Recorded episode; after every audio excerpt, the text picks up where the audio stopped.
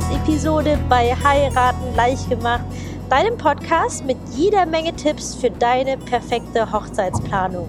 Wenn du also gerade dabei bist, deine Hochzeit wirklich selbst zu planen, in die Hand nehmen zu wollen, dann bist du hier genau richtig. Mein Name ist Kim, ich bin Hochzeitsplanerin und ja, in meinen anderen 106 Episoden habe ich jede Menge Tipps und Tricks für dich.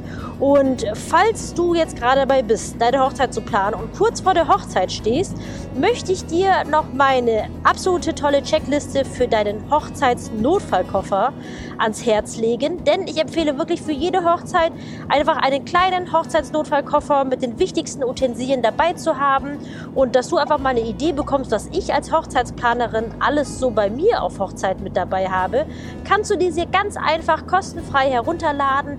Den Link dazu habe ich dir in die Show Notes gepackt. In der heutigen Episode sprechen wir über Hochzeitsbräuche, nämlich über die sieben Hochzeitsbräuche, auf die ihr wirklich getrost verzichten könnt. Es gibt ja wirklich allerlei Hochzeitsbräuche. Ich beziehe mich jetzt an dieser Stelle mehr auf deutsche, europäische Hochzeitsbräuche, denn gerade auch im internationalen Raum gibt es super viele unterschiedliche. Und es gibt ganz, ganz viele tolle Hochzeitsbräuche, aber es gibt auch wirklich Hochzeitsbräuche, die aus, gerade aus meiner Sicht einfach total überholt sind oder wo ich wirklich dir ruhigen Gewissens sagen kann, dass es auch einfach nicht gut ankommt, weder für euch als Brautpaar noch für die Gäste. Das heißt, ihr könnt da wirklich ruhigen Gewissens drauf verzichten.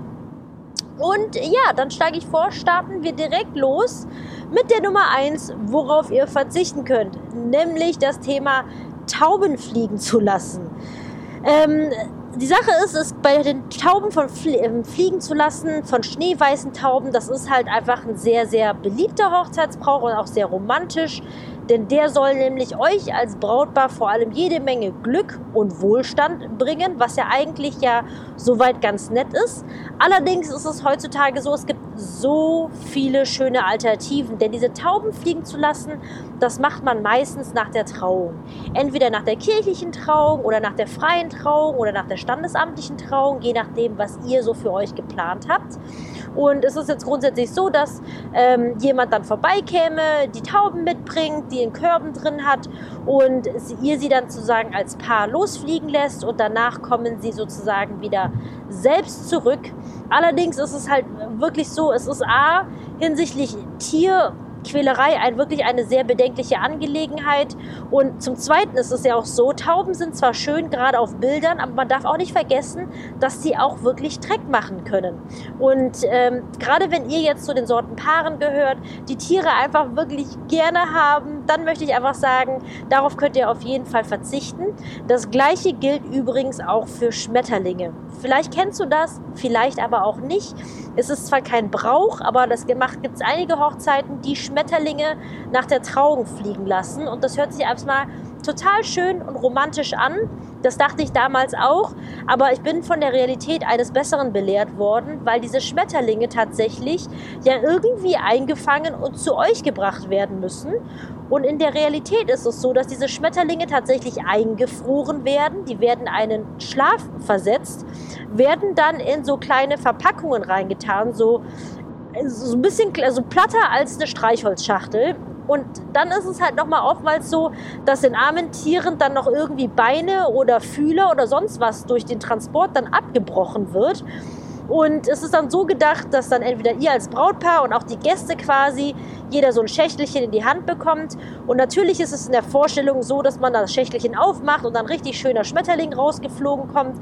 Aber in der Realität ist es halt so, dass viele das gar nicht überleben, diesen Einfrierungsprozess, den wie gesagt Körperteile abgekniffen werden. Und deswegen kann ich das wirklich nicht empfehlen. Es gibt so viele schöne Alternativen, wie zum Beispiel Wedding Bubbles zum Beispiel, wo ihr Seifenblasen machen könnt oder einfach zum Beispiel schöne Trockenblumen zu streuen. Also es gibt ganz, ganz viel oder Papierkonfetti oder Konfetti aus ähm, ähm, zum Beispiel aus, aus Blättern oder ähnlichem. Es gibt wirklich viele, viele Möglichkeiten.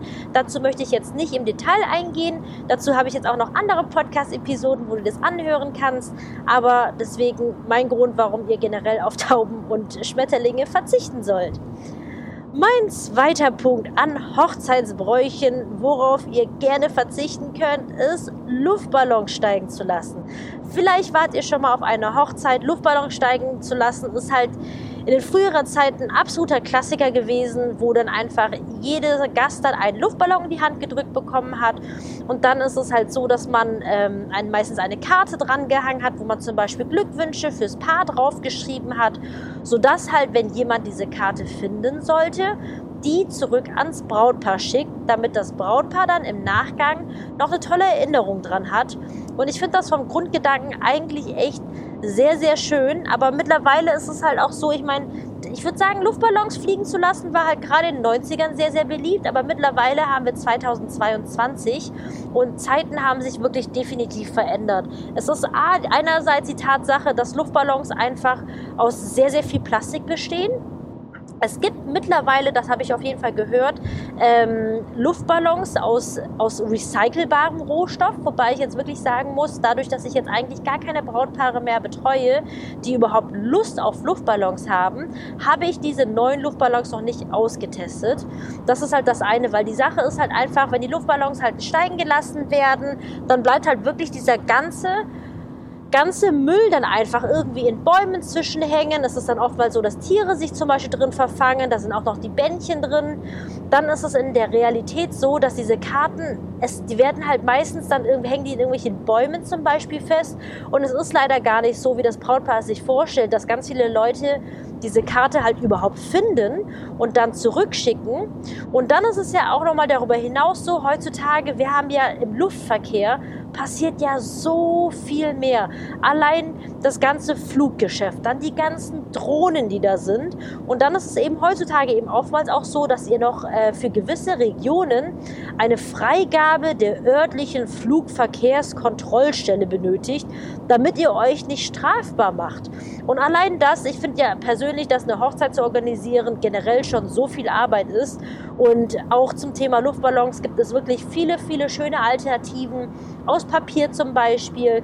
Da könnt ihr euch wirklich eure Kreativität freien Lauf lassen und müsst dann quasi euch nicht auf die alten Luftballons dahingehend versteifen. Zumal, ganz, ganz wichtig, Helium ist wirklich sauteuer geworden. Helium ist nämlich ein nicht nachwachsender Rohstoff. Und deswegen kostet halt eben Helium oftmals halt auch über 1 Euro für einen Luftballon.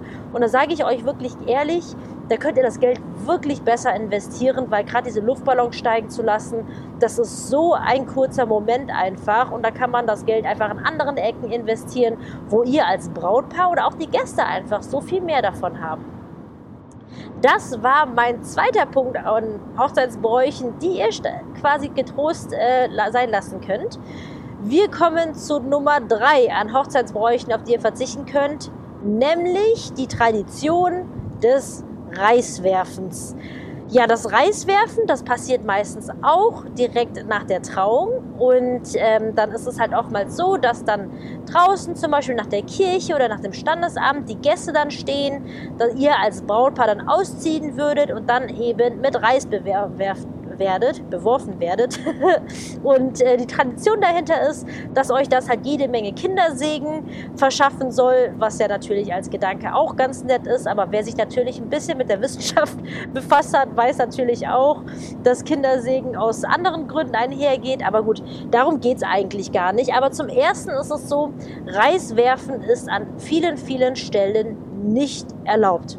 Und das Zweite ist, warum ich auch wirklich sage, dass das eine Sache ist, auf die ihr wirklich getrost verzichten könnt, ist, weil das für euch als Brautpaar wirklich super unangenehm ist. Wenn du dich jetzt mal wirklich in diese Rolle hineinversetzt, dass dich da noch jemand mit Reiskörnern bewirft, die dir dann noch zwischen deinen ganzen Haaren, ich meine ganz ehrlich, ey, wie viel Zeit ist in dein Styling, in deine Frisur hineingelaufen, als dass jetzt noch überall Reiskörner drin hängen. Und Reiskörner, die sind ja auch, ich sag jetzt mal so hart einfach. Und das irgendwie gegen das Gesicht geworfen zu bekommen, ist wirklich alles, alles andere als schön. Deswegen auch da wirklich mein Tipp, sucht euch was anderes, aber verzichtet da wirklich euch zuliebe auf das Thema Reiswerfen. So, es geht weiter mit der Nummer 4 an wirklich überholten Hochzeitsbräuchen. Das ist das Thema Baumstammsägen. Ich, vielleicht kennst du es schon, vielleicht aber auch nicht. Baumstammsägen ist eine Tradition, die halt auch meistens nach der Trauung stattfindet. Und es geht halt darum, dass das Brautpaar dann einen Baumstamm eben mitgebracht bekommt und dann dürfen sie zusammen mit einem Betonung stumpfen Sägeblatt diesen Baumstamm durchsägen. Und es geht, die Symbolik dahinter ist, dass, beziehungsweise der Brauch, dass es quasi für einen gemeinsamen und gleichberechtigten Einsatz geht für das Gelingen einer Ehe. Ich muss sagen, als Gedanke ist das eigentlich echt nett, aber in der praktischen Umsetzung ist das leider der absolute Flop. Wirklich jetzt. Erstens, warum? Weil mit einer, erstmal A, mit so einem stumpfen Sägeblatt. Ihr braucht Ewigkeiten auch einfach das Thema, dass ihr generell ein Tag so schnell vergeht und ihr so wenig Zeit mit euren Gästen habt und ihr wirklich pro Stunde wirklich Tausende von Euro dafür zahlt, eigentlich um Zeit mit euren Gästen zu verbringen. Und stattdessen müsst ihr da quasi vorne stehen und euch abrackern. Das ist so die erste unsinnige Angelegenheit, wo ich sage, ey, verbringt lieber die Zeit mit euren Gästen, als dass ihr da quasi euch sozusagen zum Hampel machen müsst.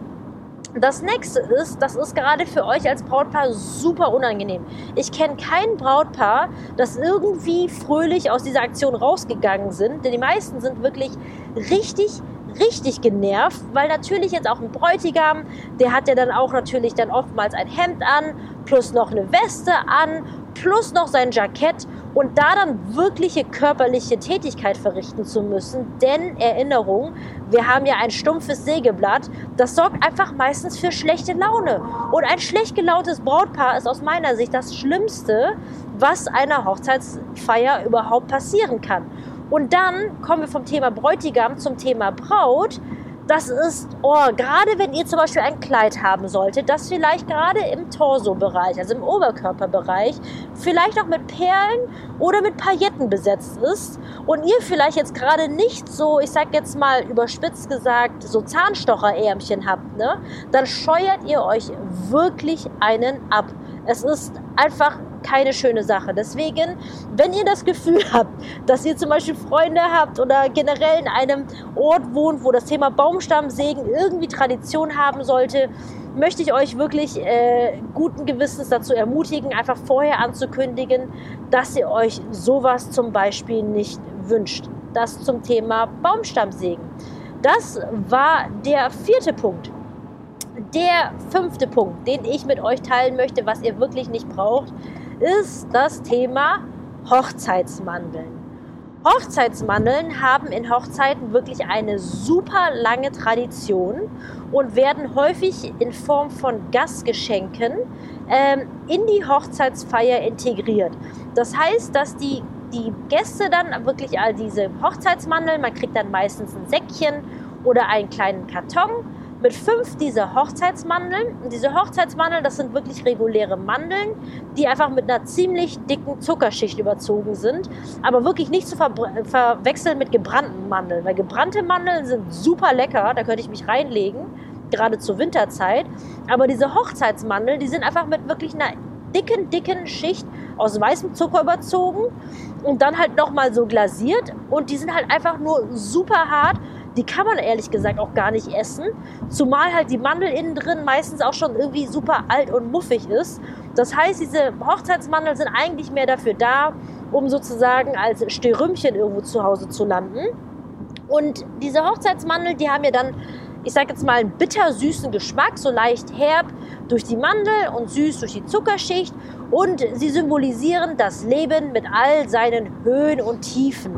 Und damit quasi den gemeinsamen Ehejahren mehr Süße als bittere Momente quasi existieren, werden eben diese Hochzeitsmandeln dann mit diesem Zuckerguss ummantelt. Und man kriegt halt in der Regel als Gast fünf Stück davon. Und sie stehen dann insgesamt für ein langes Leben, für Glück, Wohlstand, Gesundheit und Fruchtbarkeit.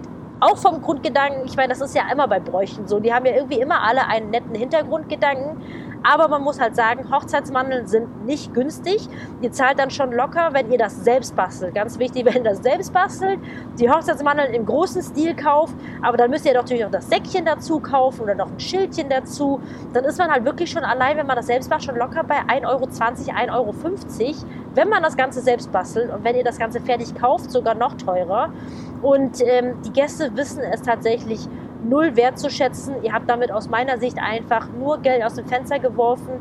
Da könnt ihr auf jeden Fall euer Geld viel, viel besser investieren. Das war die Nummer 5 an Hochzeitsbräuchen, auf die ihr verzichten könnt. Kommen wir zu Nummer 6. Nummer 6 ist das Thema Schleiertanz. Beim Schleiertanz ist es so, dass man das halt meistens um Mitternacht macht und da beginnt ja das Leben der Frau Braut als Ehefrau und deswegen wird ihr da der Schleier abgenommen. Und ähm, ja, und entweder kann quasi der, die Schwieger oder die Brautmutter ähm, ihr das abnehmen und dann findet ein sogenannter Schleiertanz statt.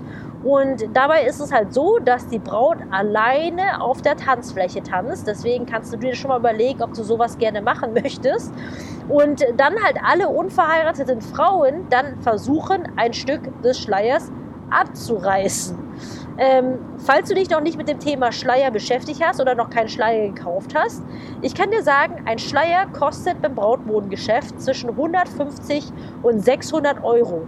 Und mir tut das in der Seele weh, wenn dann Leute dann anfangen, diesen Schleier abzureißen. Und es ist dann so laut Tradition, dass wer das größte Stück halt eben erwischt, der soll gemäß des Brauches halt dann die nächste Braut sein ja, als Tipp ist es dann oftmals so, weil natürlich so ein Schleier auch nicht so alleine so gut reißt, dass man das davor noch einschneiden muss. Das finde ich persönlich ganz, ganz gruselig. Und ich glaube halt einfach, dass früher so ein Schleier halt auch nicht so viel gekostet hat und deswegen auch nicht so wehgetan hat. Und ähm, es gibt viele Gründe, die aus meiner Sicht wirklich dagegen sprechen. A, einmal der schöne Schleier, der nicht kaputt gehen soll. B, die Tatsache, wirklich in der Mitte alleine zu tanzen, würde mir irgendwie gar nicht liegen tatsächlich. Und C, dass Schleiertänze meistens um Mitternacht gemacht werden. Bitte, bitte nicht. Denn wenn ihr wirklich eine Hochzeitsfeier plant, gehe ich davon aus, dass ihr euch eine Party wünscht, wo alle wirklich ausgelassen bei guter Laune tanzen und feiern. Und so ein Schleiertanz ist einfach so ein absoluter Stimmungskiller auf gleicher Ebene wie eine Hochzeitstorte um Mitternacht. Deswegen mein Tipp, lasst das einfach sein meinen. So, das war jetzt der sechste Punkt. Kommen wir zum siebten Punkt an Hochzeitsbräuchen, auf die ihr bitte, bitte verzichten sollt. Und zwar ist es das Thema der Brautentführung. Ich bin sehr, sehr froh, dass heutzutage so nicht mehr so häufig stattfindet. Nichtsdestotrotz gibt es noch Kreise, Orte, Bekanntschaften, wo das irgendwie noch Tradition ist. Und da ist es halt dann so, dass dann gute Freunde des Brautpaares die Braut wirklich in einem unbeobachteten Moment entführen. Und zusammen wird dann die Braut mit jüngeren Hochzeitsgästen entführt und dann geht es in eine Kneipe in einem Ort, wo dann dort weitergefeiert wird. Und der Bräutigam bekommt dann die Aufgabe, seine Braut zu finden. Er soll dann natürlich Hinweise bekommen. Und sobald der Bräutigam seine Braut gefunden hat, muss er sie auslösen, indem er eine Aufgabe erledigt und natürlich noch die Rechnung, weil alle anderen warten ja so lange in der Kneipe und es wird natürlich getrunken in der Zeit und dann muss er quasi noch die Rechnung bezahlen. Und eine Brautentführung plant ihr natürlich als Brautpaar nicht selbst. Aber wenn ihr das Gefühl habt, oh, in eurem Hochzeitskreis könnte es irgendjemand geben, der auf so eine lustige Idee kommen könnte, kann ich wirklich empfehlen, ähm, in die Einladung mit reinzuschreiben. Zum Beispiel, wenn ihr jetzt einfach eine, eine Hochzeitskarte, Einladung habt, wo ein bisschen mehr Infos reinkommen, zum Beispiel eine sogenannte Pocket Fold Einladung.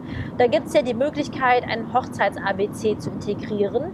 Und da kann man dann zum Beispiel einfach wirklich draufschreiben, wir bitten darum, auf eine Brautentführung zu verzichten. Warum sollt ihr darauf verzichten? Erstens, das ist genau wie beim Thema Baumstammsägen. Ich habe noch nie den Fall erlebt, dass da irgendjemand also zumindest das Brautpaar, da irgendwie happy rausgegangen ist. Weil ganz ehrlich, wenn ihr eine Hochzeit plant und feiert, dann möchtet ihr ja doch zusammen als Paar und zusammen mit den Hochzeitsgästen den Tag verbringen. Dann ist es halt so, dass auch je nachdem, wie die Leute es angestellt haben, das auch wirklich sich ziehen kann. Und ihr plant ja eure Hochzeit und Hochzeitsfeier dafür, dass ihr Zeit mit den Gästen oder mit euch als Brautpaar gemeinsam verbringt und nicht, dass dein Bräutigam dann noch durch die Gegend ziehen darf, um dann seine Braut zu suchen. Und das ist wirklich eine Sache, die kommt halt wirklich von uralt einher. Und eigentlich sind es wirklich nur die Leute, die Freunde, die halt euch die Braut entführen, da irgendwie daran Spaß haben. Aber wirklich, das können sie einen anderen Mal machen. Aber nicht an eurem Hochzeitstag. Und äh, genau, das waren jetzt die sieben Punkte an Hochzeitsbräuchen, auf die ihr getrost verzichten könnt. Und damit soll es natürlich nicht gewesen sein, denn es gibt natürlich auch jede Menge schöne Hochzeitsbräuche. Es gibt richtig schöne Hochzeitsbräuche, die zwar auch schon uralt sind, aber wo ich der Meinung bin, hey, je nachdem, was ihr für einen Geschmack habt, sind das wirklich schöne Sachen, die ihr integrieren könnt. Und das gibt es natürlich in der nächsten Episode für dich. Und ja, ich hoffe, dass du wieder einiges für dich mitnehmen konntest oder neue Hochzeitsbräuche für dich einfach dazu lernen konntest. Du weißt auf jeden Fall jetzt, auf was du jetzt getrost verzichten kannst. Und ja, wenn du jetzt wissen möchtest, was für Hochzeitsbräuche für dich und deine Hochzeitsfeier nützlich sein könnten, dann solltest du nächste Woche auf jeden Fall wieder reinschalten. Und sage wie immer, bis dahin, deine Kim.